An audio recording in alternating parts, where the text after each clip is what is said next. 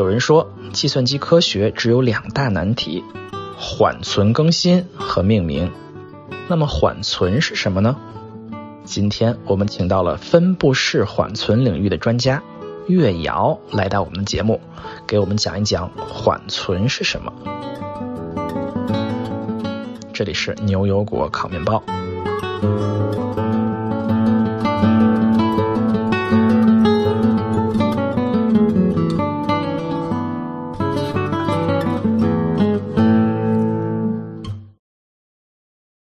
家好，我是斯科亚特，我是 Wendy。今天我们有幸请到了开源项目 Pelican 的原作者岳瑶来到我们节目啊，跟我们聊一聊缓存。欢迎欢迎欢迎！啊，大家好。啊，岳瑶是最近是刚开了一家公司是吧？对。那我最近这个由于众所周知的原因，有一大堆人都是从我的老东家。Twitter 就都出来了，然后我和我之前一起工作的小伙伴就一起开了一个公司。哎呀，你们招人吗？我们呃，这个现在处于为生存而挣扎的阶段，等我们有点起色就再招人。哦，但是你们需要客户吗？啊，需要需要，大家有有任何性能的问题可以来找我们帮忙。我们是打算做一个就是性能测试还有优化的平台。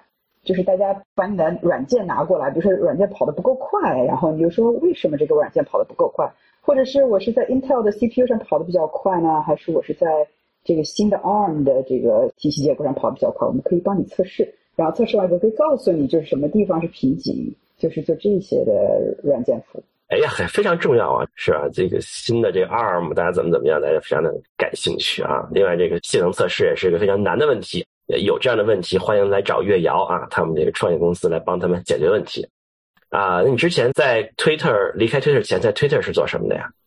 我在 Twitter 其实待了很久，我二零一零年就 Twitter 还没有上市的时候我就参加了，然后我在 Twitter 的职业生涯这个整整十二年，大概可以分成两个阶段吧。第一阶段差不多六年半七年左右，我是主要是做分布式缓存。哎，分布式缓存，哎，这这是我们今天的话题啊，缓存，哎，这是我们的老专家了啊，Twitter 做了六年七年的缓存，不老不老啊，不不是年龄老，是说这个资历老啊，对，哎啊，第一部分是做缓存的，然后第二部分就是从缓存里面就是捡了几把斧子，然后就上山砍柴，就砍这个性能的柴，后半段就是做一些和性能优化呀。还有优化硬件的使用，还有开发新硬件、软硬结合这些方面做一点东西。哇，软硬结合，软硬结合，哇，这确实是一体啊！这这叫全站，哇，不是全系统。哎，刚才问月瑶怎么介绍他，我们刚才介绍月瑶是开源项目 Pelican 的原作者啊。哎，他并没有说前推的四十员工，也没有说创业公司的什么什么的创始人啊，他说了一个 Pelican 这个项目。哎，这为什么要说这个项目呢？要应景嘛？我们今天谈的是分布式缓存，对不对？然后 Pelican 呢，就是稍微有点吹牛的这个成分，但是我是做了那么多年缓存，我是觉得要把我在现有的或者之前有的开源的分布式缓存的项目上要做一个总结，能够做一点进步，所以我就是把 Memcache 啊、Redis 这些代码，其实我是都读过的，然后在上面也做过开发。有一些问题，我觉得他们这些项目可能解决的不是特别彻底，或者是有一些可以改进的地方。那这些改进呢，因为是牵涉到软件体系结构，呃，不是小打小闹，所以是一个比较根本性的结构上的改变。所以 Pelican 就是一个，也是一个框架，可以说是你在这个 Pelican 的框架里面，既可以开发出像 Memcache 这样的应用或者是服务，也可以开发 Redis 兼容的服务。所以它是一个比较灵活、可以定制的这样一个软件开发的框架。所以我就希望这个以后有什么好的想法，就关于分布式缓存、存储啊，还有这种就是网络服务这些方面的应用，都可以在这个平台上来做。那可以做到性能也比较好，开发起来比较简单。所以这个是我做这个开源项目的初衷。哦，所以这是一个缓存的开源项目啊，既可以像做成一个。哎，我刚才提到这些词儿，可能我们很多听众没有听过啊。一个著名的一些开源的缓存，系统的这个样子，也可以说作为这个另外一些缓存系统的样子啊。我们待会儿可能会讲到啊。哎，缓存这个东西呢，其实我们说起来不经常见诸这些科技媒体啊，这些科技自媒体啊，但是我们业内，呃，行业人士会经常提到这个词儿，哎，还挺奇怪的。你很少说谁做缓存的，大家都会说你谁谁谁是做操作系统的，谁做 AI 的，谁做数据库的，对吧？啊，但是缓存这个词儿呢，经常有一些非常著名的一些业内的名言啊。比如说呢，有一句著名的名言，我我印象中是说啊，计算机科学有两件困难的事情啊，缓存的失效，还有一个叫怎么命名，是不是？好生硬的一句名言。我觉得可能这个缓存如何及时作废也也不好，对不对？叫作废也不好，叫 cache invalidation 啊，cache invalidation，这个名言是不是还有很多的这个变体，是吧？我觉得其实那个 Greg Ganger 那一句名言更加容易翻译一点。他当时跟人聊天儿，他就创造了一句所谓的名言。这个话呢，我然后我觉得讲的还挺挺有意思的。他说啊，其实计算机科学没有什么大不了的，这个没有什么新的主意，弄来弄去呢就三样东西，哪三样呢？缓存、哈希表，还有就是垃圾回收，就 trash。英文是 Computer science has only three ideas: cache, hash, trash. cache, hash, trash 啊，cache 就是缓存的意思，对吗？cache 是缓存，对，国内可能很多人不知道它读 cache，有的可能可能读成 catch 啊，但其实它是 c a c h e 是吧？它是读 cache，是和现金那个词是一样的。跟现金一个发音。对对对，其实你看美国人很多时候画那些图的时候，上面会写一个美元符号啊，这是 cache 的意思啊。这 cache 这个对于我们学计算机的人来说，会经常是因为这儿是 cache，那儿也是 cache，出问题的就是一 cache 就零啊，一缓存就零啊，出问题怎么办呢？缓存一下，就性能不行了，缓存一下啊，所有的层面，所有的地方都是这样，慢了怎么办呢？缓存一下啊，是不是？是，所以其实 cache。它是是一个万金油，它就是哪都可以抹，但是呢，它就是一般来讲很难是自成一个系统，对吧？它是和别的系统紧密的结合在一起的，它没有自己独立的身份，依附于其他系统而存在的可能性比较大。那缓存大概是个什么东西啊？缓存其实就是，我觉得应该是一种技巧，它的技巧就在于把同样的数据。存在多个地方，那可能你数据本来是存在一个比较呃难以获取，或者是比较昂贵，或者是比较缓慢的介质上，然后你你把它再存一份存在一个比较容易获取，或者是比较便宜或者比较快速的一个介质上，这个存第二份拷贝的这个行为呢，其实就是呃一般来讲就是叫做缓存，因为所谓的缓就是说你你存它其实只存一会儿，可能过了一会儿它就没了。对吧？因为因为这个比较比较快的介质，它的容量一般是有限的，但是因为很多数据，呃，它的它的存取呢，其实不是一个很很均匀的或者是很平均的一个现象，是热点是愈发的热，而冷门的数据就是往往是一直冷门。所以如果我们把这个热点捕获住了，那大部分的需求就可以快速的响应。所以这个就是缓存的价值，就是能够以。比较小的空间、比较快的速度和比较适合的一个代价，把大部分的需求都满足。嗯，这过去，比如说你二三十年前，我们说一台电脑里面的那个存储结构可能会比较容易理解，因为但现在有网络了，就是事情变得比较复杂了。比如说你在一台电脑里面，我们经常会说有叫什么存储的金字塔是吧？hierarchy 是吧？啊，下面的更慢，但是更大；下面的更小，但是更快、更贵啊。可能最明显的例子就是我们的。内存和硬盘，对吧？这两件事情，现在大家都手机了，还知道内存和硬盘这件事吗？缓存无处无处不在嘛，对这个不能因为没有没有台式机了就被打倒了，对吧？这个就算大家用手机，大家就是刷视频啊，这个里面也有缓存。为什么有缓存呢？就是比如说我是一个美国的，我们我们就说抖音吧，一个美国的抖音用户要看一个。欧洲人做的视频，或者要看一个中国的创作者创作的视频，非常搞笑啊！那这个，如果我们这个视频要去要绕过地球半圈去下载，然后每一个看视频的人都需要就是走很长的一段网路去下载的话，那那这有两个问题。第一个就是带宽，就是中美之间带宽其实不是那么的宽，和和就是一般来说离你越近，这个带宽越充沛。第二就是延迟，因为光速也是有限的，虽然光速非常快，对吧？我们我们绕地球一圈，其实是这个延时是人是可以感知到的。那这两个事情就对呃我们在手机上获得一个很好的体验是有影响的，对吧？会会就会有造成网络堵塞，或者是这个视频延迟大，这个观感不好。那那网络其实是网络里面也是有缓存的，网络里的缓存呢叫做其实是一个你可以认为是一个全球性的缓存。那它的作用就是可以把在一个国家呃创造的内容，比如说在中国有一个用户发了抖音的视频，可以把它存储在一台服务器，这个服务器呢可能是是在美国，也可能是在加拿大，可能是在南美或者在欧洲，的这个数据的内容是一模一样的，都是以同一个视频。那本地的用户，比如说我在美国的用户需要看这段视频的时候，其实我是不需要，大部分情况下如果是热点视频，我是不需要连到中国的服务器上。在美国的服务器上可能就有了，这样的话我就可以很快的，而且很容易的把把这个优质的内容就下载到我的手机上。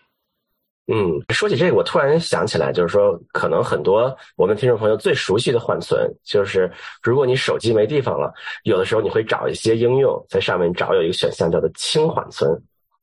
清一下缓存，虽然一般清不了多少，比如清个几百兆，但是它会去掉一些东西，它会少一块东西。所以这个缓存是干什么呢？比如说你刷抖音，或者或者说你刷，比如说优酷，可能在本地你的看的视频，你视频可能啊一个小时很长，但是呢你你你不能所有一点一点永远从网络里面发过来，这样你可能很慢了，可能就卡了，对吧？那你可能先预调过来啊，预发过来，比如说五分钟这样的时间，先存到本地，对吧？这样的话，你你如果网络突然慢了，你也还能继续看那五分钟。一个就是本地的缓存，是吧？对，微信，比如说微信有很多的本地缓存，对吧？就朋友圈就有，嗯。啊，对对对，有有有。然后微信有两个地方，我觉得是比较有意思的。第一是，就基本上你的整个的联系人的这个表是本地缓存的。这个也就是，比如说我们大家如果在一个大群里面，经常是每个人的头像，对吧？从来没有有灰色的，或者是对吧？每个人头像都是显示的，但是它不经常更新，往往是你要去跟他去直接联系的时候，你点他的头像图片，这个时候它就更新了。也就是说，之前存的那一份并不是实时的。而是你手机上本地一个缓存，是一个复制的一个拷贝。这个就是计算机科学的两大难点之一，是吧？对对对对，你要及时的把这个过期的或者是过失效的数据把它清除掉，这是一个非常困难的问题。真的很困难，因为我想起一个例子，就是很简单的例子，就是我跟我爸妈有一个群，然后我的那个群里面那个头像一直是一个五年前的头像，就没有更换过那个群的图标。啊，你让他们清缓存，我觉得这个可能就更新了。大家都清一下缓存啊，对。还有，我觉得是应该是微信做过优化，我就是可能微信比较聪明的一个地方，就是微信有个视频频道，我不知道你们用不用，我是不用的，但是我对这个技术还是服气的。就是每次他给我提示微信视频有更新的时候，我只要点进去，就无缝衔接，立即开始播放。那说明什么呢？就是这个视频不是我点进去以后才开始下载的。下载的，它是已经预下载，这样的话你就马上可以看，这也是缓存，呃，已经存在本地的缓存里啊。对，那其实抖音感觉也是这样，所以它的体验就很流畅。对，所以我们说的缓存无处不在啊，就是可能在本地，也可能在一个离你比较近的服务器里面，呃，也可能在你的呃内存、缓存、硬盘类东西啊，甚至可能是 CPU 也缓存，是吧？我们待会儿会讲。好，按照我们节目的传统，一般要讲讲历史啊。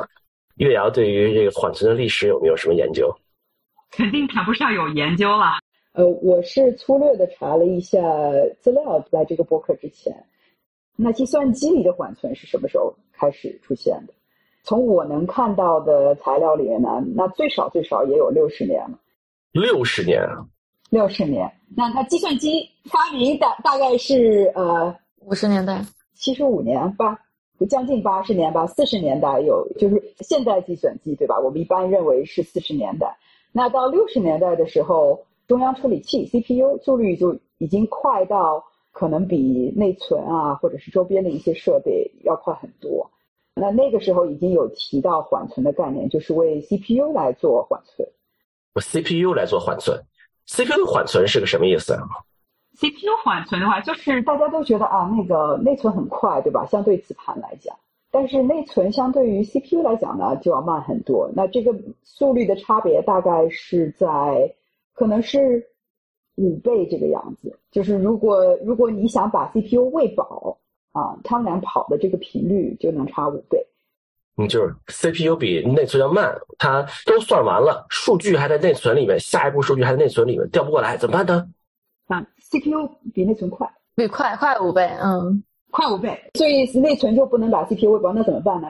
就是内存其实技术也有很多代，那我们这里不细讲，但是呃，你可以认为有一种非常金贵的内存，这个金贵的内存呢，基本上可以达到 CPU 的速率。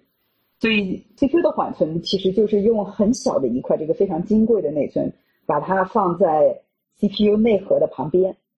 所以所有的数据并不是直接调入 CPU 的，一般进入 CPU 的数据都是要先放在这个缓存里，然后所以缓存是为 CPU 提供数据的一个直接源头。那如果如果 CPU 能够每次需要的数据都能在缓存里找到，那基本上就可以做到同步。所以说，就是如果你现在一般来说卖 CPU 的时候，里面会带一些小的存储，特别特别快，就存储就和 CPU 融为一体啊。这些部分就是 CPU 的缓存啊，它不是内存，它是缓存，在 CPU 里面买的啊。对，有一个冷知识，就是已经大概有将近二十年了吧，就过去二十年间，如果你你把 CPU 看成是一个饼，那这个饼上比如说有各种各样的电路，这个饼有超过一半的面积其实都是给了缓存的，而且它缓存很多级。那现现在的缓存可能呃服务器的缓存可能有四级，但是家我们个人用的这个 CPU 缓存。可能也有三级，至少有两级，所以是是一个 CPU 内部有个小小的金字塔。哦，就在里面有缓存、缓存、缓存，好几级啊。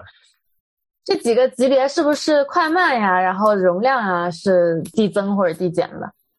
其实他们的就是从物理的介质上来讲是没有太大区别，主要的区别在于远近。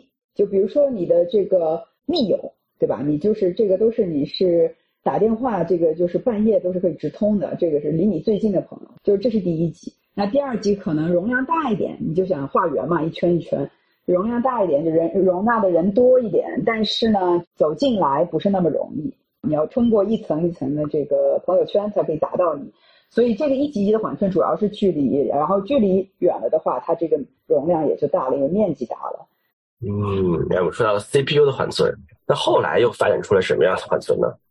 我觉得比较重要的可能就是呃磁盘或者是存储，所以磁盘一般来讲，我们想磁盘就是一个以前我们有这个呃真正的磁盘，就是机械式的磁盘，然后用磁力的哈，呃这些的话需要一个接口，这样的话你可以例如像你啊，你要把硬盘插在你的电脑里，这个接口里面往往是也是有缓存的。那这些缓存，呃大概我能查到的是从八十年代初开始有。因为因为磁盘的话比内存又要慢很多，所以这个就是斯菲亚特提前提到计算机内部存储的金字塔。呃，这是最早的时候，金字塔底部其实都不是磁盘，最早的时候金字塔底部是磁带。那到有个人电脑的时候，其实比较慢的存储介质可能就是就是磁盘。那内存要快一些，那 CPU 就更快，对吧？但 CPU 不是严格上来并不是一个存储介质。所以是这个缓存是说把磁盘上的东西缓存到内存里。一样，呃，一一样的道理，就是它相当于是磁盘控制器内部有一些内存，那也就是说，这个数据如果断电的话，就是没有了。但是，呃，当我们从磁盘进行读写的时候，往往这些数据要先在磁盘控制器的内存里面，呃，相当于是我们装货卸货嘛，有一个装货卸货的区域，你把这个货物打包啊或者拆包，然后再装车，对吧？这个缓存其实也是起到了一个这个打包。和和拆包的作用，它可以把一些一些请求可能重新打包成一个连续的，或者是比较容易执行的请求啊，或者把小块的数据把它重新组合成一个大块的数据，这样的话它读或者写起来都会比较快一些。嗯，我是做数据库的嘛，在我印象中，好像做数据库也有缓存嘛。大家都知道，数据库是管理基本上你的机器里面的 CPU、里面内存、里面的磁盘里面的数据呢，自然是有缓存的。我记得在八十年代一些著名的论文里面也已经提到了缓存，比如说一个著名的一个 Jim Gray 的一篇论文，认为叫五分钟规则啊，就说如果一条数据的访问次数要频繁于每五分钟访问一次的话，就要放到内存里面。它有这么一个一个规则。我查了一下，一一九八五年的时候，这篇论文发表啊。这论文发表的时候，他提到缓存，提到开始都没有引用的，说明那个时候应该是一个非常流行的概念了啊，因为是大家一说到 cache，大家就都知道怎么回事，不需要引用这件事儿啊。我印象中，在另外一篇著名的论文是 Michael Stonebreaker 啊，我记得我们我们这个节目之前提到 Stonebreaker 很多很多次啊，他的一篇著名论文叫，好像是八三年左右，他在说很多操作系统的东西数据库是用不上的。那篇文大概是八十年代初的时候，他提到几件事情，认为操作系统的东西数据库是不好用的，其中就包括呃操作系统里面的这个缓存啊，因为数据库需要自己的缓存，也是在八十年代初，至少可以看出数据库和操作系统有一个谁做缓存的这么一个一个争夺啊。现在这个争夺还在啊，所以至少说明在八十年代，呃，缓存这个概念应该在计算机系统的层面应该已经是一个非常流行的概念了。其实从这个可以引发出来，可以讲一个概念，就是说，呃，因为我们之前讲到缓存，其实是你把一个比较有用的数据存在另外一个地方，对吧？这个地方可能存不下你你整个的数据集合，所以你就要做一个选择，什么时候把这个数据放进去，什么时候把这个数据从这个比较小的空间里面清除出去。这个谁来做决定，或者是由什么样的条件？下来做这个决定呢，其实是决定了一些缓存的基本概念，比如说有哎，read through cache，我不知道这个中文有没有直接翻译。哎，知不知道？那我们可以解释一下它做什么，对吧？其实缓存里面有一个重要的这个，从直觉上来讲，应该是有道理的这样一个思路，就是什么样的数据是热点数据？那你可以讲，如果最近有很多人在读一个新闻，这个新闻就是热点新闻，所以这就是由读决定的热点。那可能最近有一个有一个论坛很火，大家都是去这个论坛上发言。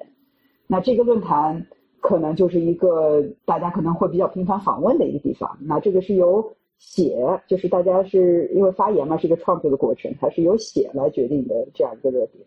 所以不同的系统它会可能会是做决定，就是那我在读的时候，把一个热点的数据能够把它自动的把它捕捉存储起来。那另外一个系统可能会决定，那我写的时候，我就要把最近写过的这个数据存起来，因为很有可能将来就会有人去读它，或者是写它。那有的系统可能决定读写这两件事情我都需要，所以它两个事情都可能作为一个考量。那还有一个系统可能说读写对我都不重要，我可能有自己的标准，可能是我的我的应用决定了，然后我可以用别的条件来准确的判断出什么样的是热点。所以很多缓存的设计其实是，其实相当于是你要有个水晶球，你要能看到什么样的数据将来将来会被访问，那你就可以完美的解决热点问题。但是这个事情是很困难的，所以大家就进行各种各样的猜想。那这个猜想的这些基础就是决定了缓存的设计的基本条件。我查到那篇论文了啊，我应该是先应该做一做功课。突然想到这篇论文啊，这篇论文是啊，Michael Stonebreaker 在一九八一年发表一篇论文啊。他这篇论文叫做 Operating System Support for Database Management，其中的第二章叫做 Buffer Pool Management，它里面就是说 Many modern operating system provide a main memory cache for the file system，啊，它都没有引用了，就是说很多操作系统在文件系统里面都有缓存，没有任何引用啊。一九八一年的论文说明这件事情是在当时已经是普遍的认知了。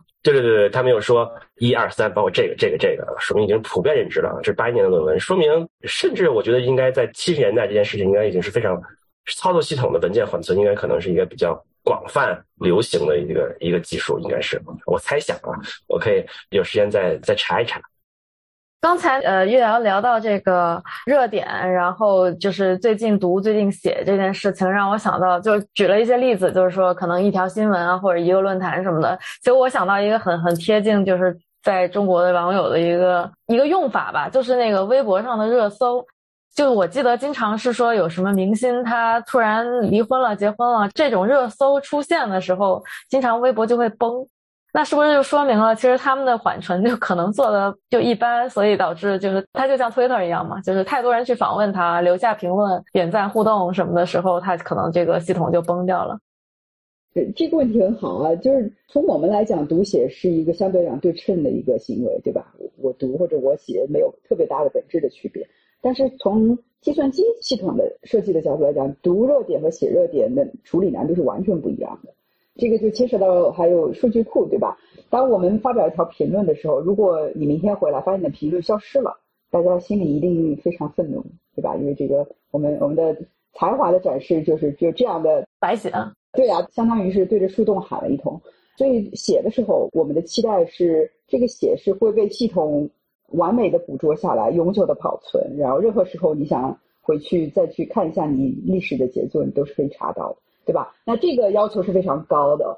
而且当我们展示一个热点微博的评论的时候，那大家都希望看到最新的评论，对吧？所以当写的内容多的时候，每次我们展示的内容可能就不一样。而读的热点相对来讲是比较简单的。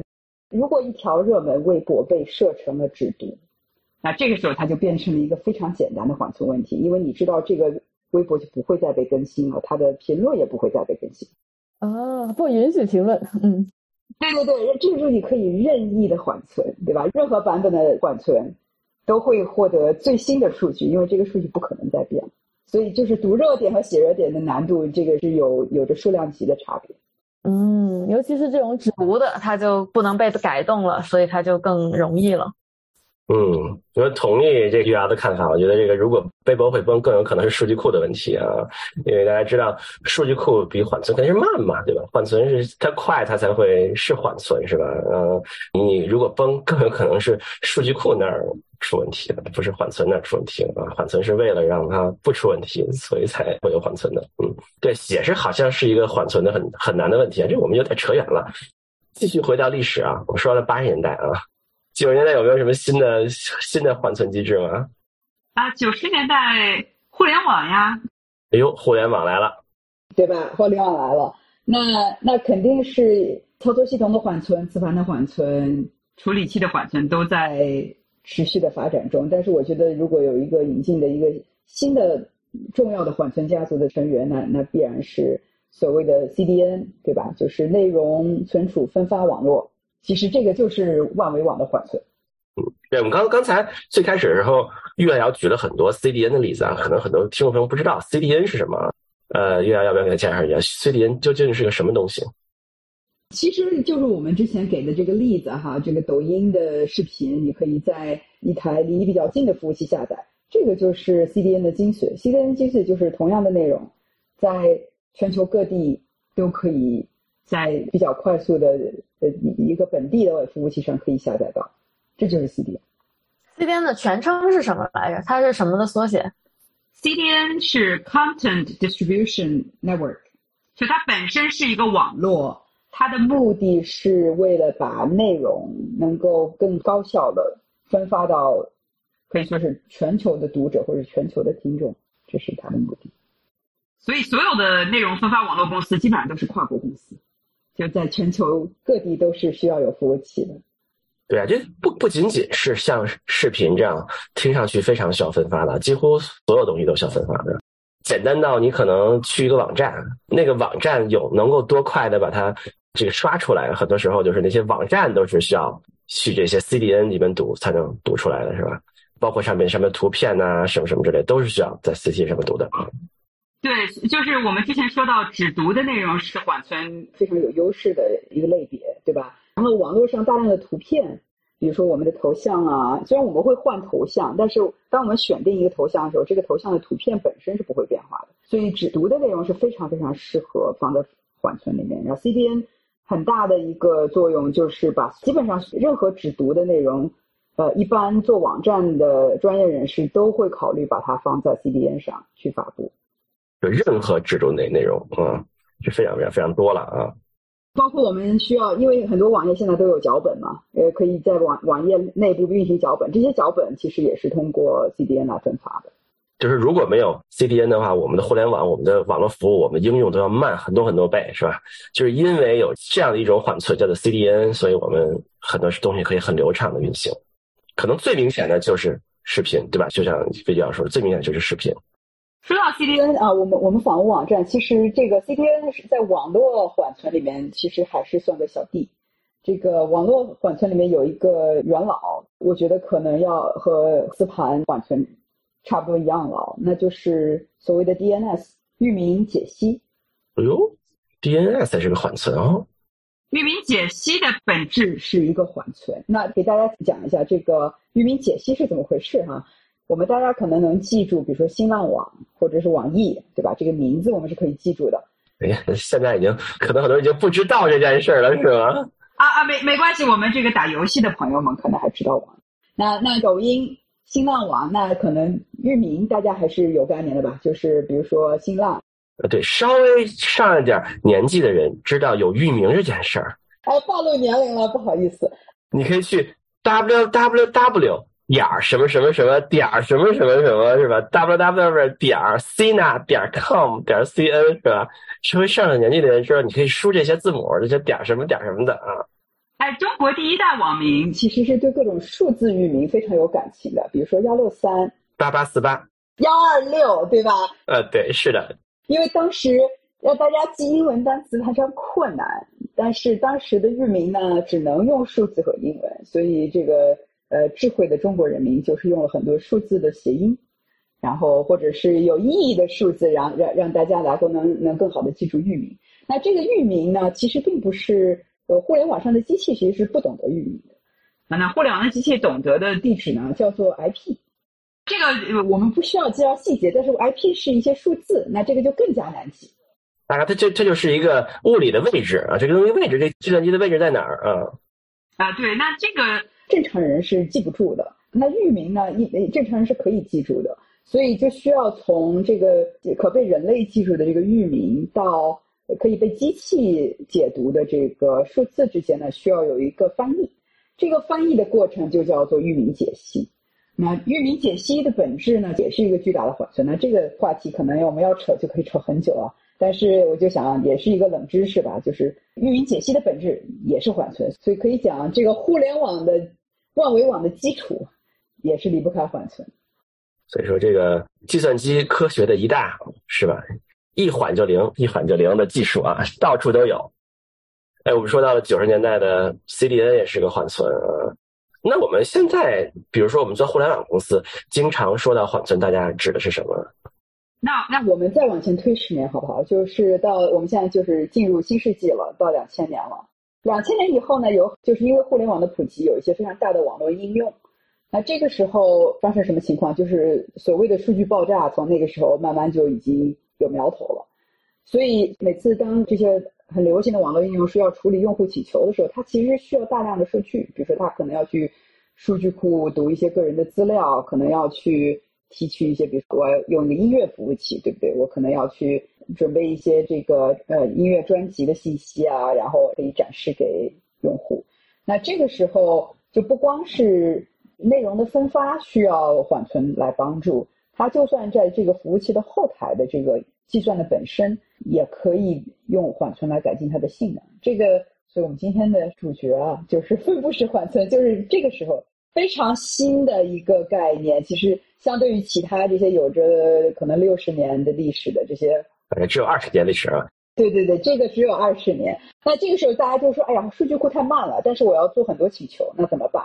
就把最常用的那些请求的结果存在内存里，然后这个内存呢，啊。不光是本地可以访问，有的时候是通过网络也可以访问。这样的话，就有这才有了分布式的概念，对吧？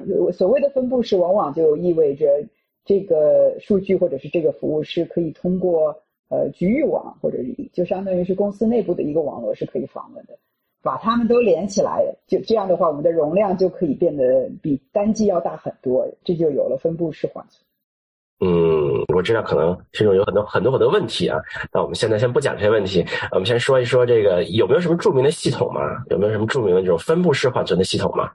分布式缓存一般认为哈，就是这个第一个通用的，就大家觉得都好用，都愿意放在自家的服务器里的，应该算是 Memcached。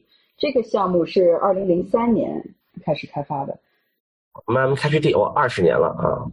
Mem cache D Mem 就是内存，cache 就是缓存，D 是什么呢？D 是代表服务啊，服务，服务就是我把缓存数据放在内存里，并把它做成一个服务，这样你可以通过网络去获得数据，这就是 Memcached 的含义。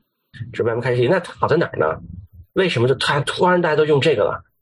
好在我我觉得第一，因为内容放在把内容都放在了内存里，它的速度有保障。那两千年的时候，这个时候内内存的容量已经就有一段时间内存容量增长非常快，所以你。每过一一两年，你花同样的钱可以买到两倍的内存容量，就内存变得比较便宜，可以把很多数据放在内存里。那还有一个就是呃这个 D 对吧？呃，它这个服务，它是可以在网络上有一个地址。那如果我知道我想获得的这个内容在哪里，我就可以到不同的服务区域上去取得不同的缓存。那我如果我有一千台机器，我就可以存相对于单机一千倍的内容。所以只要机器够多，那这个时候，呃，两两千年的时候，大家可以可以回忆一下，这个时候已经有 Google 了，对吧？Google 就是开发了一个新趋势，这个新趋势就是我用很便宜的机器，但是我有好多好多机器，我把它都连接起来，组成一个大的系统，这样这个系统我可以做很多事情。那这个思潮其实影响了很多设计，因为之前九十年代大家都是砸钱搞大机器，所以像。有一些现在已经不存在的企业哈，当时都是风光一时，就是因为他们能够做很大的单机系统。但但 Google 就说我们要买便宜的机器，单板机我们就把它全都用网络连起来，这样的话更便宜，性能更高。那其实分布式缓存的设计原理其实是一样的，就是我们把每个节点都做得非常简单，但是我们可以把几千个节点连在一起，或者几百个节点连在一起，这个。几百个节点的这个集群就可以存很多数据，然后可以提供很多的吞吐的容量。嗯，所以 M K D 啊，M K D 二十年的系统现在依然还是用还还是很多的啊，说明它的生命力还是非常的强。对，它是解决了一个基本问题，所以作为一个万金油，它还是有有它存在的价值。嗯。既是先驱，又是一个现在还比较流行的系统啊。那之后有没有什么呃新的系统出现呢？大概是在二零零九年，Redis 发布了。So Redis 它的定位其实并不是一个缓存系统，但是由于它的设计上把数据都放在了内存里面，有非常多的人把它当做一个缓存来用，因为它的性能特性和 Memcached 非常接近。但是呢，呃，它有更多的数据类型的支持，所以你可以用，相当于说你可以用这个 Redis 这个服务来做更多的事情，所以它也是在分布式缓存中非常重要的一个软件吧，因为因为大家可以在它的基础上来设计别的缓存系统。是十四年的一个系统啊，也是现在依然非常有生命力的一个系统啊，叫 Redis，R E D I S，Redis，嗯，还有什么别的系统值得介绍吗？啊，其实因为缓存这个需求是一个比较简单的需求，就是同样的数据你在 A 拿到就不用去 B 了，就这么一回事儿，非常简单。所以相对来讲不像数据库，对吧？数据库非常复杂，所以有各种各样的生态位，就是不同的需求创造了不同的产品。那那缓存的话，它的需求其实是没有那么复杂，所以这两个系统从市场占有率来讲，从今天。还是这样绝对主导，但是过去的应该讲三五年吧，有很多新的开源的项目，甚至是有一些公司希望能在这个领域做一些突破。比如说 Pelican，这个我创作这个项目啊，主要是学习为主。我的初衷并不是要抢 Redis 和 Memcached 世界饭碗。那我觉得其实缓存的设计，基本上来讲，它的基本的设计思路其实很清楚的，就是你快速的数据要放在内存里。那相对慢一点数据，你可以放在闪存里，然后你需要有一个非常高效的网络接口。那如果能做到这几条的话，基本上就是一个合格的缓存。所以有很多人其实是拿缓存来练手，来作为他们写分布式系统的一个，相当于是一个锻炼。啊，那也有很多人希望能在 Memcached 和 Redis 这两个项目的基础上做改进。那 Pelican 的确也是受这两个系统的启发。可能最近五年的话，可能有值得一提的，可能还还有两三个系统，这些都是相对于也已有的这两个老大哥来讲各有优势吧，应该讲。嗯，现在是一个云时代啊，在云时代，那些云商会提供这些缓存的一些服务吗？还是说他们在云上面就不需要缓存了？云上也需要缓存啊，只是这些缓存就是对包装的比较好，大家就不用再考虑运维的问题，对吧？你像 AWS 呃亚马逊的云上有 Elastic Cache，嗯，那 Elastic Cache 其实它支持两两类的后台，一个是 Memcached 后台，一个是 Redis 后台。哦，他们接口都是支持的，都是支持的。然后，然后阿里巴巴它也有自己的云缓存服务，那这个名字我一时想不起来了，但是他们做的也是很好。我记得他们是自己对呃 Redis 的后台进行了大刀阔斧的修改，然后他们有内部的版本。那那这个版本我我相信应该可能比 Redis 更适合这个阿里云，但是细技术上的细节不是很清楚。哦，所以说在云上面也依然是这个两大系统的接口，只不过他们一些大的云厂做了一些可能更多的他们的自己的实现啊，所以基本上还是延续了这样一个一个方向。好，那我们说了这个历史啊，历史大概已经说到现在了啊。AI 时代没有什么缓存的事儿吧？可能事儿更多是吧？就全缓存了是吧？AI 时代 其实 AI 系统里面。缓存其实是一个非常重要的，应该说是一个组件，非常重要的组件。举个例子吧，就是比如说我们现在机器学习的模型，大家可能略有了解的话，就是模型是需要训练的。我们使用模型的时候也是需要提供数据的，对吧？比如说每一个用户他的喜好，比如说每个用户他去看他这个抖音的或者是头条的他这个首页，根据你的个人的阅读的习惯啊，或者是历史浏览的记录。那那他给系统给你推荐的内容是不一样的，这些推荐往往是在一个机器学习的模型上得出，但是它需要获取大量的数据，才能最后把选中的这些内容呈现。那这有两方面的数据，第一是用户数据，它需要知道你这个用户以前看过什么视频，喜欢什么样类型的内容，然后在什么样的地理位置。那另一方面呢，就是它有成千上万或者是几百万个候选人。今天你可能看十条视频，但是其实这个机器学习的模型可能需要筛几百万个视频，才能从中精选出可能最适合你的内容。那在这个过程当中，怎么样筛选呢？这个筛选就其实是一个计算问题。这个计算就需要一些每一个视频它就需要一些数据才能才支持这个计算。那和每一条视频相关的这些数据存在那里，它很可能就是存在缓存里面。所以机器学习它因为需要海量的数据。其实反而就是基本上你可以断定它是一定需要缓存的，因为大量的数据又需要一个非常短的时间内做出一个判断，没有缓存系统的支持，这是很难做到。嗯，所以说 AI 的时代对于缓存的要求是更高了啊，因为机器学学习无论是训练还是推理，他们可能要更密集的访问这些数据啊，并且对于它的延迟有更高的要求，吞吐量也需要更高啊，所以对于缓存是提出了更高的要求啊。啊，但是它名字不一样。做 AI 的同学们，呃，就是喜欢给各种各样的技术起名字。那就像那个域名解析，对吧？我们并不叫它缓存，但本质是个缓存。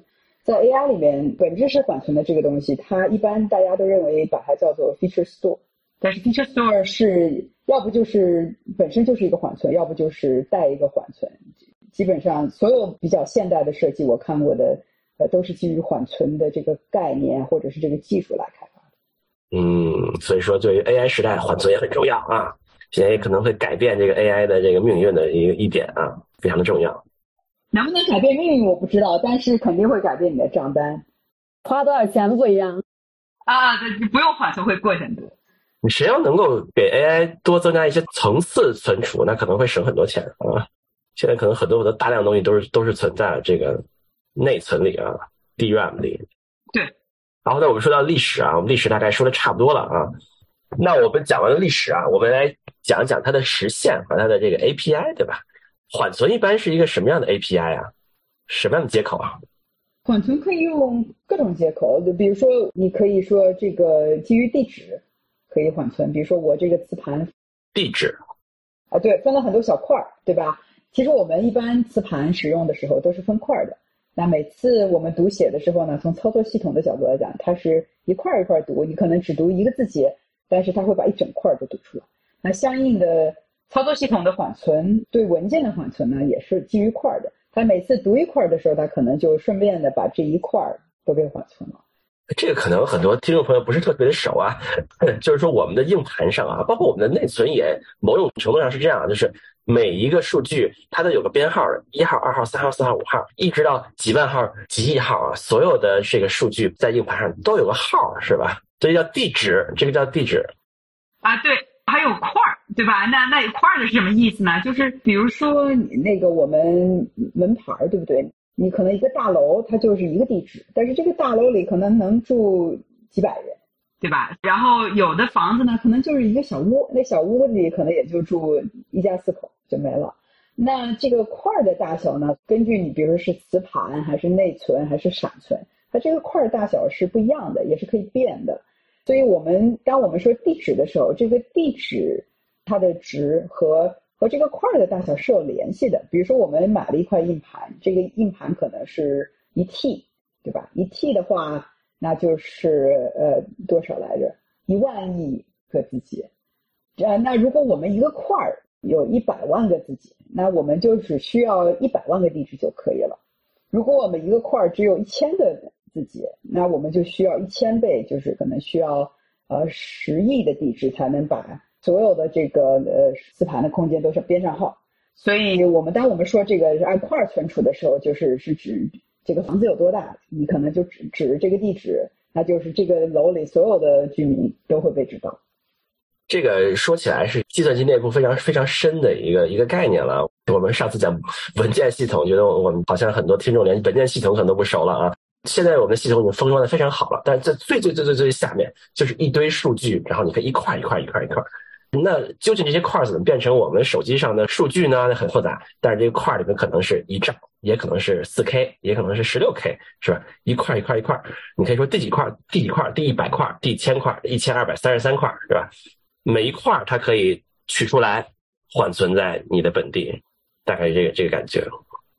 是，所以块是一个基本的一个相当于是单位吧，用来用来缓存的单位。有的时候，特别是在比较新的。比如说在那个我们之前说到 CDN，我们现在又说分布式缓存。那在这些系统里面呢，它没有块的这个概念。为什么？因为在比如说在互联网上的内容，那你可能小小的一个图标可能只有一 K，或者是几十个字节。你也可能下载一部电影，这个电影可能有几个 G，对吧？或者是是几百兆。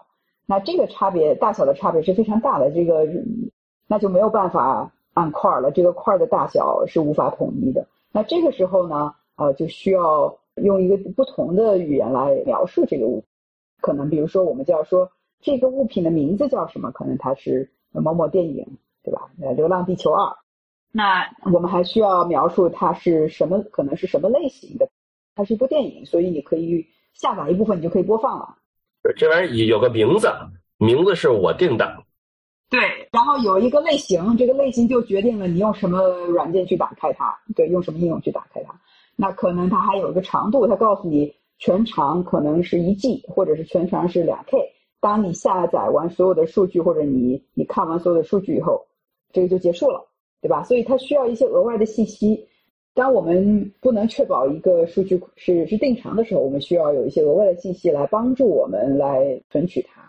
那这个就是所谓的。Key value 就是键值和内容的这样一个配对，所以键值就描述了我们在在读什么，那那具体的内容呢就存在这个 value 里面，就存在它的这个具体的内容里边。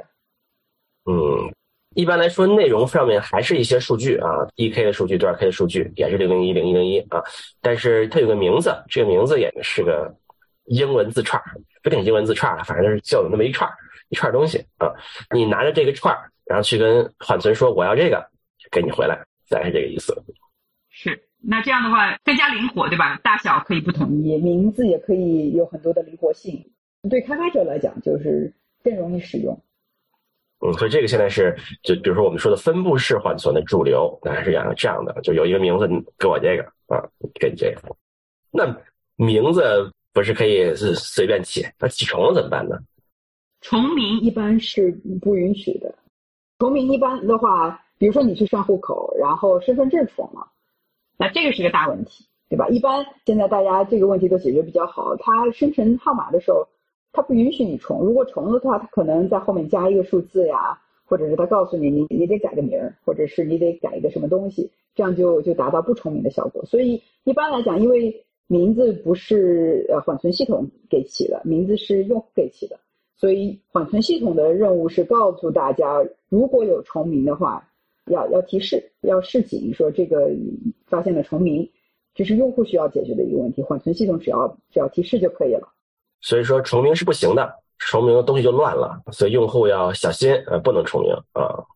对，那数据库也是需要解决这个问题，对不对？数据库如果重名的话，也有同样的问题。所以从另一个角度来讲，如果用户的数据从根本上来讲还是要存在数据库的话，那只要数据库里的数据不重名，那缓存里也不会重。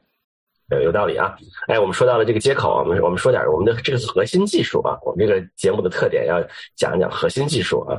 我们说到了它的应用很广，有很多很多的接口。那具体在里面是怎么实现的呢？比如说，我们有这么一个键值存储啊，我们是怎么能够说我给你一坨数据一个名字，然后你就非常有效的把它存起来了呢？其实这个就是做缓存研究可能。核心也就在这里，呃没有一个统一的最佳的思路去存储这个数据。假设我们如果存取的数据的这个，比如说大小的范围非常广泛，可能从几个字节一直到几十兆都是有可能的。这个跨度就有五个数量级，对吧？五个数量级的大小的话，那那比如说你你家里大衣柜和你小小的针头，你都要放在一个屋子里面，这个打包是很困难的，把它放得好。那像这种情况下，有一个比较好的思路是什么呢？我们就按大小打包，对吧？我可能有一个小抽屉，就是放小的物品；我可能有个柜子，就是放中等的物品。然后我有几个大箱子，这个大箱子打开就是什么被子啊这些大大个儿的，就放在箱子里。所以其实很多像 Memcached，它核心的这个存储的思路其实就是这样的：它把所有的内存按照大小先分类，然后分给大型物品的空间，就不可以用来存储小型物品。它最多应该是可以分到几百个类，对，然后这个几百个类呢之间是其实是呈指数增长，可能第二类比第一类要大百分之五十，第三类比第二类要大百分之五十，那就比第一类要大百分之一百二十五。啊，当你这样增长几十次以后，其实它这个大小的跨度是非常大的，所以按大小来分类是一个非常常见的一个思路。那还有一个思路呢，就是。还有像 Redis，它的设计的核心是什么？它是认为我不关心，就是你也可以把这个任务外包。呃，Redis 的特点就是它只负责记住名字，记住这个数据的位置，它并不关心这个数据是怎么存放的。它把这个呃数据存放的这个工作外包给其他的软件系统。那那因为计算机发展了这么多年，有很多其实内存管理高手。他就把这个任务交给那些内存管理高手，allocators。哎，对对对对对，那这是另外一个思路。那其实 Pelican 里面有一个呃，又一个新的思路，应该是比较新的思路，因为这个论文我们是二零二一年才发表，这个才两年新。那这个思路呢，就和之前的这些都不一样，它不是按大小分的，它也没有甩手不管。它的一个特点是，它是按照时效来分，因为现在这个时代就是。热点其实是热不久的，对吧？我们我们可能上个月吃的瓜，今天已经没有人能够记得了。所以，如果如果热点都是稍纵即逝的话，那如果你能把今天的热点记住，那过了一个月以后，你就可以安全把这个热点呃从缓存里删除，其实不会有太大的影响。所以，另外一个思路就是根据这个数据的时效性，最新的数据把它放在缓存里，当这个数据过期以后，就把它及时的从缓存里清除出去。这也是一个另外一个相当有效的缓存存储实现的办法。哦，他们说了一些这个如何排列是吧？啊，听上去有很多很多学问啊，大大小小的数据怎么排在一起啊？那我们说到排列了，还有什么别的一些高科技的部分？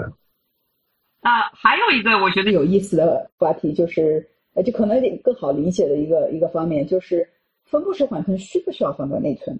因为现有的两个系统，对吧？主流的系统 Memcached 和和 Redis，它的设计都是针对内存设计的。他认为你要把，特别是这种大小不一的数据，而且读写都有可能有很高的这个频率的数据，你要把它存好。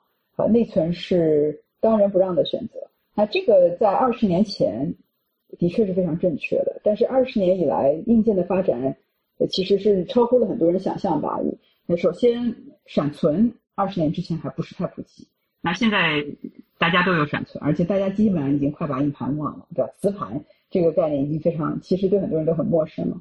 所以内存和磁盘相比的优势，其实相对闪存，特别是现代的闪存来讲，并不是那么明显。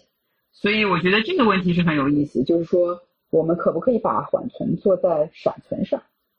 还有一个有意思的地方就是，那可能这个讲的更加前沿一些了，的这个可能好多技术还没有落地。就是未来的存储是什么样的？未来的存储其实和今天的存储，不管是从容量和速度上来讲，它都有新的提升。那那可能将来这个所谓的分布式缓存。并不是把缓存做成了一个分布式系统，而是它把缓存做在了一个分布式系统之上，而这个分布式系统之上可能是我们的云厂商直接就提供了的。所以这个我觉得也是，就是缓存你把数据放在哪里是一个有意思的研究的话题。一说到内存和闪存啊，其实这可能对现在来讲都并不是一个问题了，因为因为很多时候缓存的目目的其实是像 CDN 嘛。并不是因为它比硬盘更快嘛，是因为你可能在别的方面更有优势，比如说在网络上更近。所以说你在 CDN 里面肯定都是大量使用闪存的嘛。啊，分布式缓存也是一样嘛。很多时候缓存并不是因为它比数据库更快，是因为它可能离你的服务器更近，对吧？比数据库更便宜。啊，对，更便宜，吞吐量更高啊。但是数据库也是闪存了，那你你这样说起来也不一定更便宜很多了，但也可能会便宜。比如说啊，你你运行一个数据库的查询可能会更贵了。那就是说，你很多时候闪存它就是，就算是和数据库同样贵，那还是在别的方面会有优势的啊。所以这个从我们的角度来讲，这并不是问题，问题是如何缓存能够在闪存上存得好啊。这听上去好像还并不是一个。完全解决的问题是不是？是，我们现在在讲怎么样把这些数据排列组合哈，把它打包好。那针对内存的设计思路和针对闪存的设计思路其实很不一样的。内存的特点是它的读写非常对称，就是读的速率和写的速度或者是延时基本上是一样的。所以还有一个特点就是任何地址的读写访问内存的时候，它这个效率也都是。非常平均的，所以我们经常说这个内存是对随机查找相当友好的一个一个介质。就是我我可能从一号地址下一个访问我就跳到了呃一万号，然后再下一个访问我就跳到了五百号，这样跳来跳去的操作呢，其实对内存来讲并没有很大的压力。那对于闪存来讲就不一样，闪存的话，它第一是读写相当不对称，可能有有些比较夸张的、比较极端的例子吧。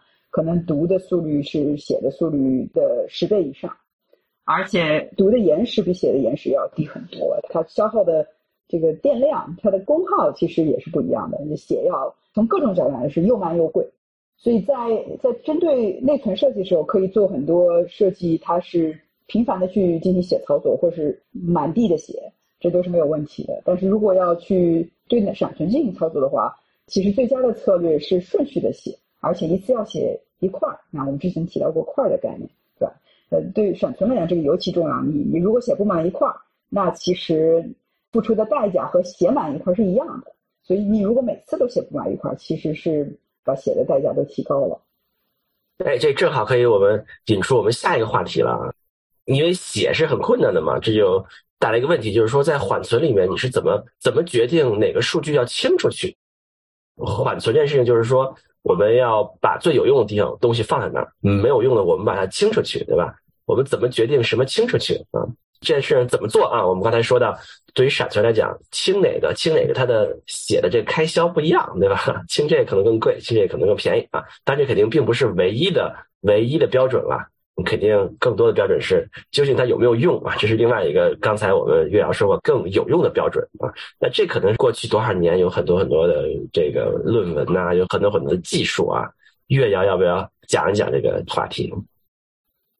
这个话题的确是成百上千的论文，但是我觉得其实你要把它归根到底，它基本的想法其实只有三个想法。那这三个想法，第一就是我们之前讲到，就是别人看的内容，可能我也在看，对吧？所以这个就是所谓的最近读，那就或者是最近接触的内容，就是最近什么话题热呀？这个就可能是下一段时间，就是昨天的热点，很有可能也是今天的热点，对吧？昨天的吃的瓜，可能今天继续要吃。就是我刚看过的，可能别人也会看。对，或者是我昨天看过的，我明天可能还要接着看。比如说我们微信的好友，对吧？昨天聊过的好友，很可能明天还要再聊一下，因为这是你的亲密好友。那这个有一个专门的名字，其实在缓存研究里面叫做 LRU，就是最近访问的项目吧，或者是数据最有价值。哎，就是说我们刚见面的朋友，就更可能是我们还会再快见面的啊。啊，对，就比如同事，对，很长时间都没有见的朋友，就很可能也下次见就是很长时间以后啊，就大概是这么一个感觉。是的啊，那那这是第一个第一个思路，第二个思路叫做数频率，就是我比如说我今天吃了三顿饭，这是比较频繁的一个事件，那我明天很可能也要吃三顿饭，或者是我今年只看了一场电影，那很可能我接下来一段时间就不会再去电影院了，这个就是数频率。当你确定了一段时间以后，你可以开始数数。如果这个有有一个数据，它这被点名的次数很高，那它的价值就比较高。这个就是第二个思路，数频率。那这个你可以看到，它和常见面或者是最近刚见过面这个思路是有一些重合的地方啊，但是它关注的这个可测量的这个量是不一样的，所以它这个就是数，是第二个思路。啊，这是两种区分啊。讲一个有什么区别哈？数数的好处是，比如说。呃，有一个数据，你可能就是每天晚上七点访问，然后第二天晚上你还是七点访问，但是是每天都是非常标准的。那如果你是看最近最后一次访问是什么时候，那第二天六点五十九分的时候，这个中间的间隔就会比较长，对吧？差不多有一天了。但是你刚过七点的时候，这个间隔就很短，只有一分钟，所以它这个值的波动是比较大的。但是如果你说我就数每天的频率的话，这个频率是非常稳定的，每天都是一，所以应该说这两个策略各有优势，就要看数据访问的它这个特性来决定哪一个更好。那这个好像听上去，好像现在有很多用 AI 做缓存的，这个也不知道靠不靠谱啊。啊，对，其实对 AI 来讲，这个数频率，我觉得从直观上来讲，应该是是比较靠谱的，因为 AI 经常是密集型的去访问很多数据，对吧？但是它时间上来讲不是很均匀，所以。数数的这个办法，我觉得可能对这种呃类型的访问更有效一些。那这讲了两个，最后只有一个，一共只有三个啊，所以不是很多。最后一个就是叫做最近写，就是之前说的时效性。那就是我们就是说，呃，大家喜新厌旧，说所以新数据比老数据更有价值。那如果大家看新闻的话，应该对这个有直观的感受，对吧？新闻新闻就必须新才有价值，如果一年以前的事情就不叫做新闻，大家也不太会去关注。所以从这个内容创建的时间来讲，也可以预测它在缓存里面的价值。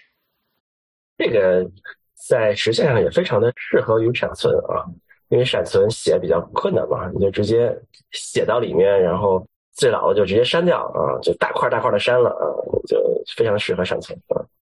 嗯，斯塔平，你这个呃观察非常好，因为我们其实最近也在做一些研究，因为。最近写这个策略对闪存实在是太友好了，所以如果按照时效来进行缓存内容的更新吧，如果有很好的效果的话，那这个属于是一箭双雕，对吧？所以我们研究的结果其实是我们还是非常乐观的，就是当我们有比较大的容量来存储数据的时候，呃，按照数据时效来存取，其实是一个非常好的策略。我们说了这么半天，这个这个领域有个名字啊，人们都没有说，叫做置换机制是吧？叫 replacement policy 啊，这个是个对吧？这是在这个领域啊，一说这个就觉得特别高深，特别的有知识啊。replacement policy 啊，啊对，就是如果大家要写缓存的论文的话，可以着重提一下这个词，这个显得自己是业内人士。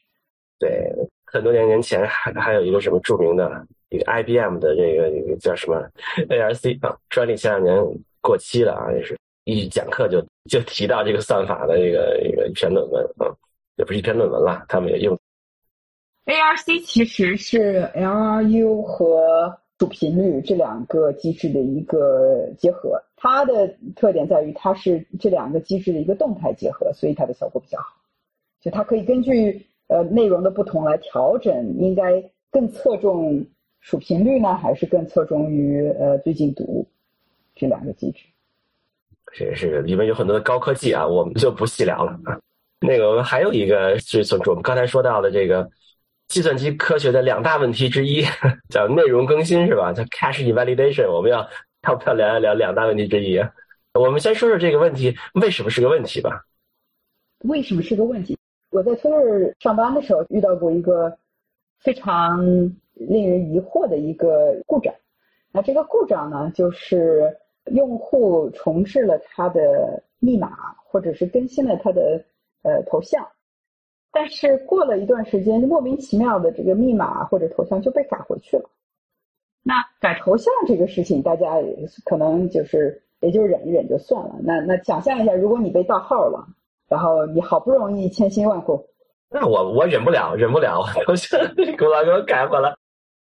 对，所以这个是一个非常严重、非常棘手的问题。最后，其实这个故障是和缓存有关的，而且是和缓存里的内容更新不及时有关的。就是我们在缓存里面存了。陈旧的版本，把这个呃，比如说用户的密码，它有好好多，每次你改的时候，其实相当于创建了一个新版本。我们把老旧的密码，已经过时的密码，没有从缓存里及时的清除出去，这导致了这个故障，影响到用户的体验，或者是甚至影响到用户的账户安全。从这个例子就可以看出来，就是如果有的时候，如果缓存里的内容没有及时的去更新的话，是有非常严重的后果。哦，这个听众朋友们可能听不太出来这件事有有多困难啊，因为我们当然知道缓存到处都是嘛，我们刚才也聊到了，说到处都有缓存，CDN 也是缓存，我们有各个数据中心各种各样的缓存，你更新数据库就一个地方是吧？这地方更新了就是更新了，但是缓存到处都是，你更新的数据库，你去那儿读可能读的是老的，去那儿读读的又是老的。就出问题了，对吧？你怎么能够更新呢？数据库把所有地方的缓存都保证，读出新的来啊？这事儿有点有点难哈。呃，其实这个有一个有一个坏消息给大家哈。我觉得其实主流的解决办法，对于这个数据更新不及时的解决办法，就是一个字：等。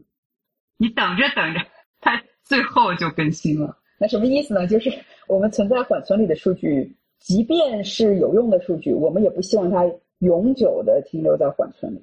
为什么？就是因为这个原因。如果我们可能把一个呃错误的版本或者一个陈旧的版本留在了缓存里，一直没有机会去把它更新，对吧？我们可能一直给你看的是一个陈旧的网页。那所以有一个基本的，就是使用缓存，我觉得是有一个基本的原则吧，就是只要你的数据不是只读的，就是写完以后就不会再改了。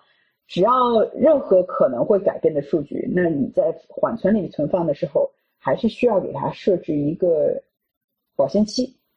这样的话，就缓存设计的时候，只要是过了这个指定的时效，它是一定会失效的。这样的话，至少啊，大家心里就有一个有个底，就是最坏情况下，可能你要等两天，但是两天之后，这个数据一定会被更新的。就是我的头像两天之后一定会会变成新的，是吗？会的密码希望不是密码了，但是有用户资料如果是陈旧的话，那不会超过两天，对吧？或者如果如果你觉得这个不能忍，两天太久了，我是可以忍两个小时，那你就设成两小时。如果你只能忍一分钟，那你就设成一分钟。但是这里有个关系，对不对？如果如果你很快的就把这个内容从缓存里踢出去了，那如果有人过了这个时效来访问的话，这个缓存就不是那么有用，所以。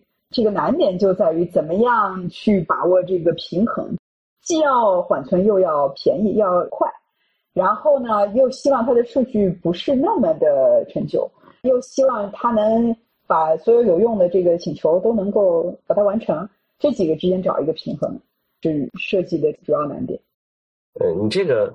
我联想起你刚才说域名解析啊，域名解析 DNS 啊，那个很多 DNS 域名解解析的那个服务器里面的好像是协议是二十四个小时啊，所以你把域名解析到别的一个地方，你要就是等吧，等二十四小时才能看到全世界访问的时候都是去了那个新的地址啊。嗯，但但但是这个是最坏情况，对不对？所以所以我们我们说你你需要设一个保鲜期，其实是为了防止，是希望给这个最坏情况兜个底。但正常情况下呢，其实没有那么糟糕。呃，正常情况下没有糟糕，是因为还有一些别的机制来帮助我们更加及时的来更新。那那这里面有很其实有很多有趣的，就是可以说值得写论文的这样一些一些技术。但但基本的思路呢比较简单的就是，呃，如果我知道我存放的这个建制在如下十个地址有可能被缓存，那我可以打打预防针，对不对？我可以去这十个地方，每个地方都是嘿，你有没有存我的数据？如果你有存这个建值的话，请你把它更新成如下最新版本，对吧？这个就是所谓的 push，就是主动的更新，这是一个机制，可以有效的把缓存的内容更新了。呃，还有一个机制，它是。相当于是设置了两个有效期，就第一个有效期是指什么时候我这个数据就过了保鲜期就不能用了。第二个呃，第二个有一个相对较短的一个保鲜期，是指哎过了这个时间，我们应该到数据库里去问一问，我们的这个值是不是还是最新的？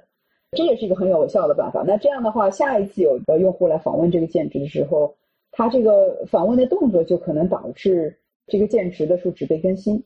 啊，但是同时呢，我们可以把现有的版本提交给这个用户，所以他也不用再等，可以说是一个呃比较好的平衡了两方面需求的一个策略。嗯，我们大概讲了这么多关于数据存储的这些技术啊，我们讲到了放在内存还是闪存里面呀，啊，怎么在磁盘上或者内存里怎么排列呀，讲到这个置换机制这什么论文呢，还有内容更新呢，我们转换一下话题，讲一下这个这个服务吧。是分布式缓存，它是一个服务。哎呀，服务这个词我们听众也不一定能理解了。就是它不仅仅是在这个缓存里面，怎么到了这个服务器里面怎么存，是吧？怎么决定扔哪个？怎么决定那个和数据库同步啊？它怎么去这个服务器这个部分？怎么去服务器这个部分？它也是一个很大的问题，是不是？其实这个部分，我觉得相对来讲可能比较容易理解。你就把它想象成。网络上有个网址，其实道理是一样的。归根结底，它是通过网络来访问，所以它需要的是一个高性能的网络服务器。如果能够做到这一点，它就是一个合格的服务。这个听上去不仅仅是一个缓存问题啊，我们就所有的这些服务啊，所有的这些都有同样的问题。我们的数据库有同样的问题，对吧？我们的网站有同样的问题，是吧？那它缓存的问题跟他们有什么共同和不同点呢？其实我觉得可能共同点更多。但是呢，呃，缓存相对来讲，它对性能的要求可能更高一些。那就就是说到为什么我后来成立了一个改进性能的小组，这也是和缓存的特性有关系。因为缓存，因为它的要求比较高，所以如果你能满足缓存的服务的性能要求，那你基本上就可以满足任何类型的服务的要求。缓存有一个比较有一个比较重要的点，其他服务可能是不需要一定要达成，但是对缓存比较重要的呢。就是它这个延时需要非常均匀，什么意思呢？就是我可能发一百个请求，我需要考虑的是一百个请求当中最慢的那个请求花了多长时间，而不是平均或者是中位数的这个请求花了多长时间。因为我们访问缓存的时候，很多时候不是访问一次就完事儿了，我们可能是一个用户请求，可能需要生成几百个、上千个缓存的请求。所以这几百上千个缓存的请求里面，如果有一个是比较慢的，那对整个用户体验就会有影响。这个成百上千，这个听听着非常耳熟啊，就是成百上千个这个 RPC 是吧？你们那个叫 RPC 吗？哎，这个缓存里的 RPC 是货真价实的 RPC。某些同学说的 RPC，它不是真的 RPC。哦，真的啊，RPC 是一个在后台才有的概念。如果是用户的应用和网站后台之间这个通信，它不叫 RPC。哦啊，好吧，是我们说回去了啊。我们这个成百上千个 RPC 要保证最慢那个要够快，那怎么办呢？有什么技术来解决这个问题呢？这个说难也难，说容易也容易。其实你怎么样你的让你的服务变快？最简单的办法就是不要做那些让你的服务变慢的事情，你的服务自然而然就快了。就像怎么样才能攒钱？不要用闪存，就不要做那些花钱的事情，你不就省钱了吗？就就是又既说了，其实又跟没说一样的。不要用 Java，对，不要用 Java。这所有的缓存的服务都是用就所谓的叫编译语言的 native language，是有道理的。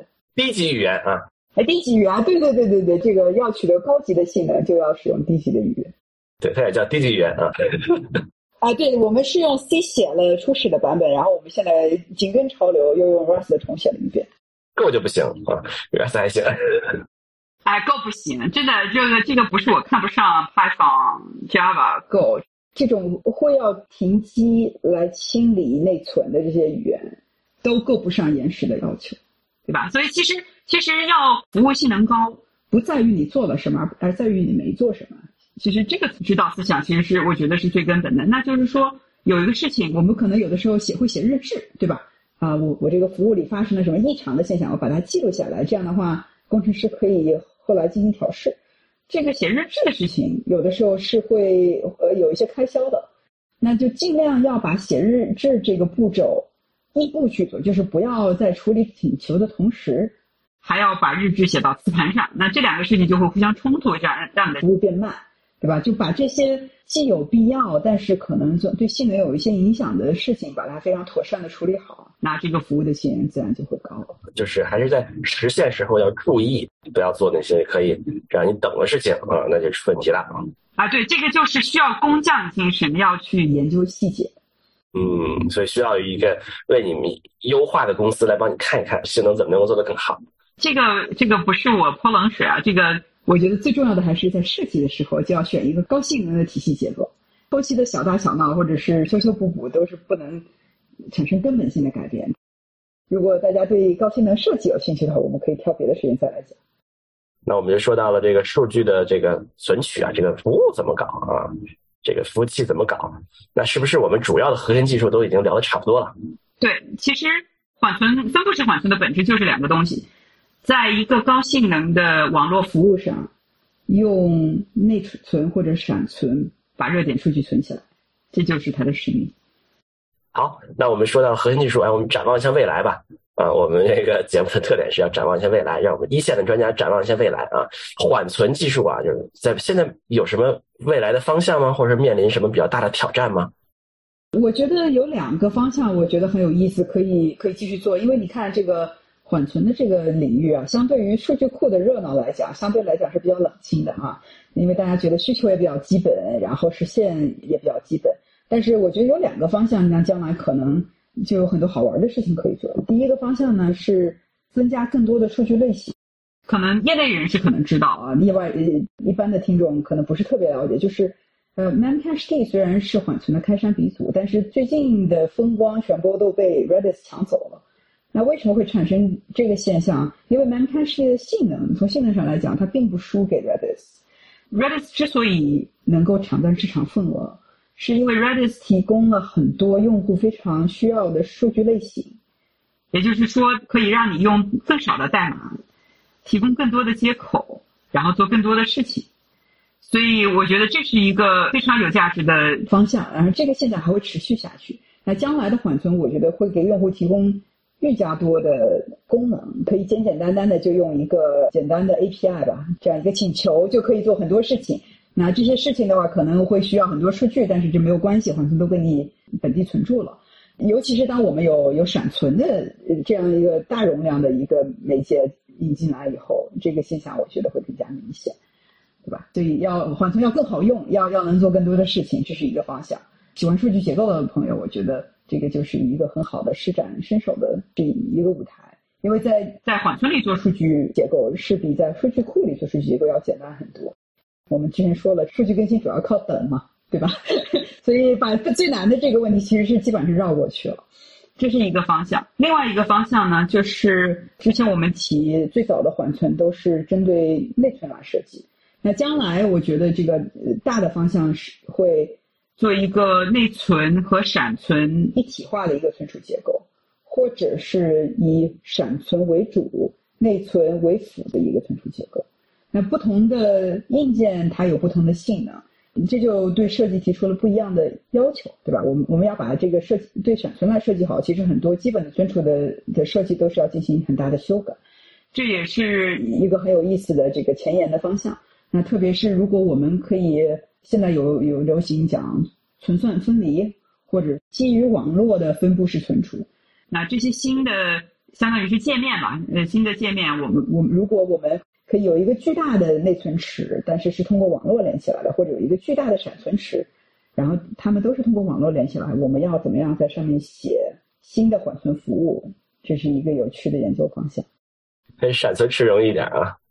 啊，闪闪存只要大家要求不要太高，其实闪存是价格便宜量又足。我我个人是非常看好这个方向的。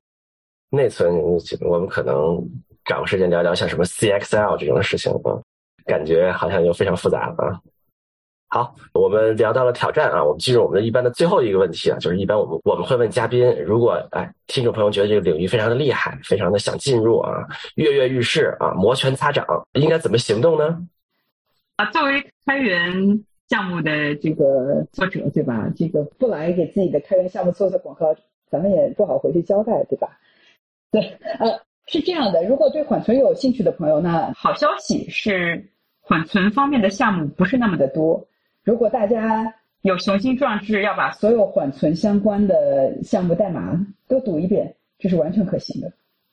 所以就是我们之前提到的几个呃比较重要的，像 Memcached、Redis 的代码，因为他们都是用 C 语言写代码，其实非常好读，对吧？这个很啰嗦，但是知识点不多，你一般人有本科的计算机的基础一定能读下来，可以去读一读，然后看一下，因为举一反三嘛，你如果能够。然后读一到两个经典的代码库，这个领域大家就算入门了。我也要顺便给呃我的开源项目做一下广告，因为这个 Pelican Cache 是既可以兼容 Memcached，也可以兼容 Redis。哎呀，这个厉害了！啊，这个因为我们是把它做成了模块化，因为 Redis 和 Memcached 它的区别，一个是在于它的接口不同，第二是在于它存储设计的理念不同。那我们就是对接口和存储都做了模块化处理。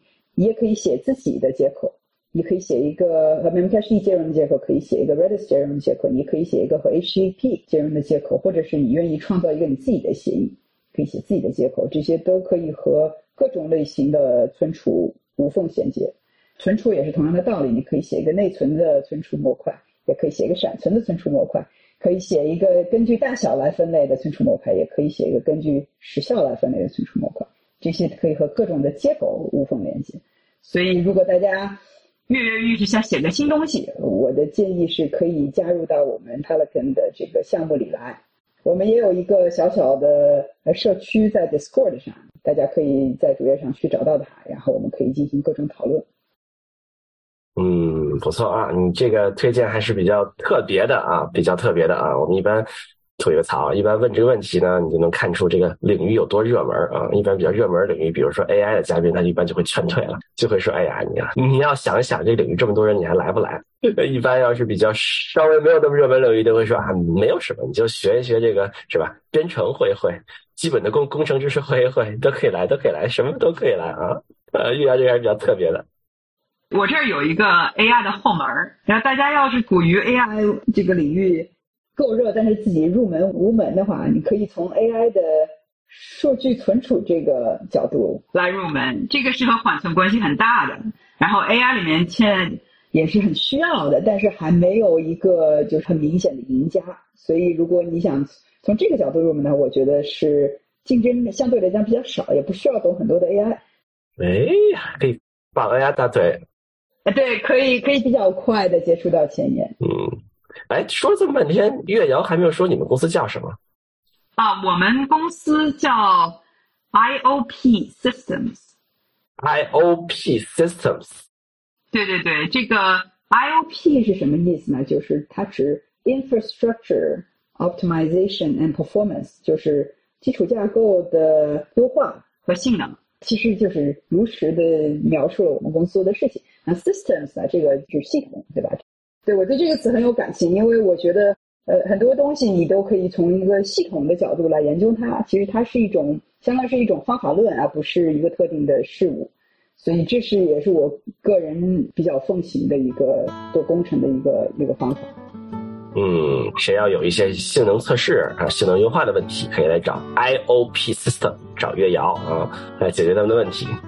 对，欢迎大家。好，感谢我们的嘉宾岳瑶来到我们节目啊，呃，我们缓存方面的专家来给我们讲解缓存的历史、缓存的应用，还有缓存的这些基本技术啊，非常的感谢来到我们节目。喜欢我们的节目呢，请到各大泛用型播客平台订阅和收听，在我们可以点赞的地方点赞，在我们可以评论的地方评论。啊，我们现在还在招志愿者啊，我们招志愿者的信息呢，可以在我们的这个播客描述里面找到。好，那我们就后会有期，拜拜，再见，再见。